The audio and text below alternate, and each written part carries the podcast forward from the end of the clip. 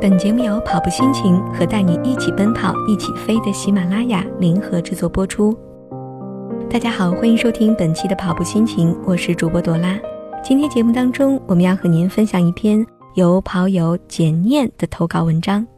我一个丑姑娘是怎样用跑步拯救自己的？二零一五年十月三号，拖着肥大的行李和日渐肥大的自己，乘上飞机来到了阿尔及利亚。开始了我距离亲朋好友近一万公里的飞漂生活。好在身体状态和精神状态都不错，时差都没有倒，就投入了繁忙又尚且生疏的工作当中。补充一下，我的工作是工程建筑翻译狗，其实更像是挂了翻译的名号，啥都干的打杂工。来过非洲的人大概都知道，这里的生活有多单调。没有任何的娱乐活动，大部分的时间里的活动范围就是项目部圈起来的一个小院子。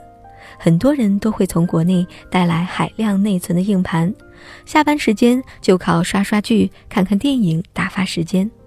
但这些我并没有兴趣。不过很快我就发现了一个自己一直以来的兴趣，到了这里之后更是洪水般的爆发了，而且一发不可收拾，那就是吃吃吃。原来我除了有颗世界的心，更有一颗世界的胃呀。当别人抱怨这也吃不惯，那也不合胃口的时候，我却觉得样样都好吃到爆。披萨一次可以吃一整个还多，薯条大份的可以来双份，牛排羊排可以同时上，各种蛋糕、甜点、饼干可以一直吃不停嘴，各种水果吃起来不论个论斤算，如此这般。意料之中的走向了自我毁灭的道路，在不到两个月的时间里长了近二十斤，体重也达到了人生巅峰。于是乎，最后终于崩溃了，也觉悟了，意识到不能再继续这样下去。二十多年来都跟减肥沾不上边的神话也崩塌了。接下来要做的就是控制饮食，保持运动。鉴于实际情况和条件的限制，最终我选择了跑步。因为对场地和设备没有太多特殊的要求，实际上在工地跑步的条件也并不好，一脚踏下去灰烟四起。不过既然决定了，就不要再找任何理由，唯有行动。二零一五年十一月二十三号，穿上运动鞋和宽松的衣服，迈出了跑步第一步。第一跑花了九分三十六秒，跑了一公里。记得当时累到觉得心脏都要炸开了。捂着胸口，喘着粗气，脑海里只有三个字：自作孽。到月底的时候，已经勉强可以用八分多的配速跑五公里了，备受鼓舞。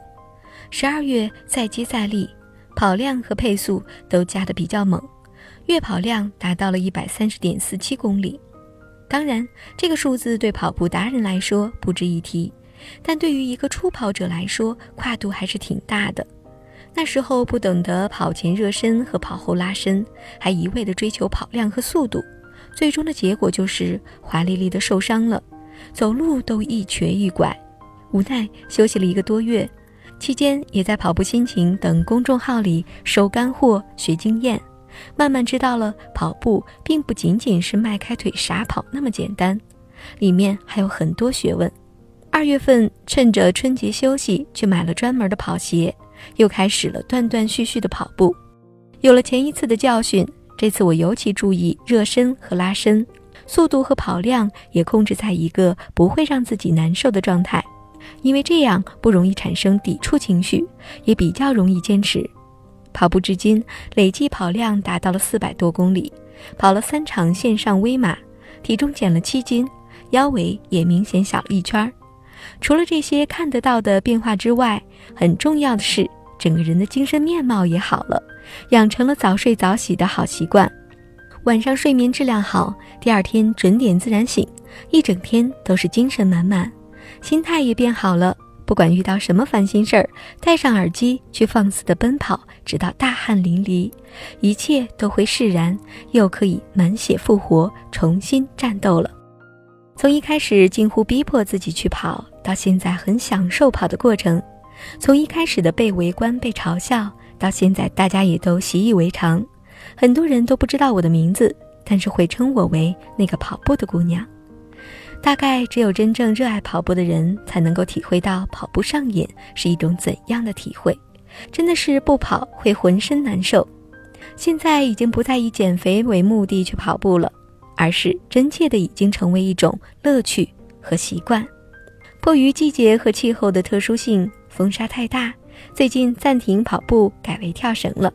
但是只要一具备条件，我依然会重新迈开步子去跑步。虽然目前的成绩还并不理想，但是既然已经上路，到达目的地只是迟早的事情。我有耐心，也有恒心，一步步去靠近那一刻。跑步以后再也没有觉得生活单调，因为跑步已然成为生活中重要的一部分，同时也开启了很多其他有趣有意义的生活打开方式。可以说是跑步拯救了原本单调的生活，也是跑步。拽回了已在自毁路上的我，以前的路艰辛又愉快地跑过来了，以后的路也将会带着热情和希冀继续跑下去。爱跑步的人们，让我们在奔跑的路上共勉吧。好的，本期节目就是这些，感谢您的关注和收听，更多精彩内容请关注微信公众号“跑步心情”，我是朵拉，我们下期节目再会。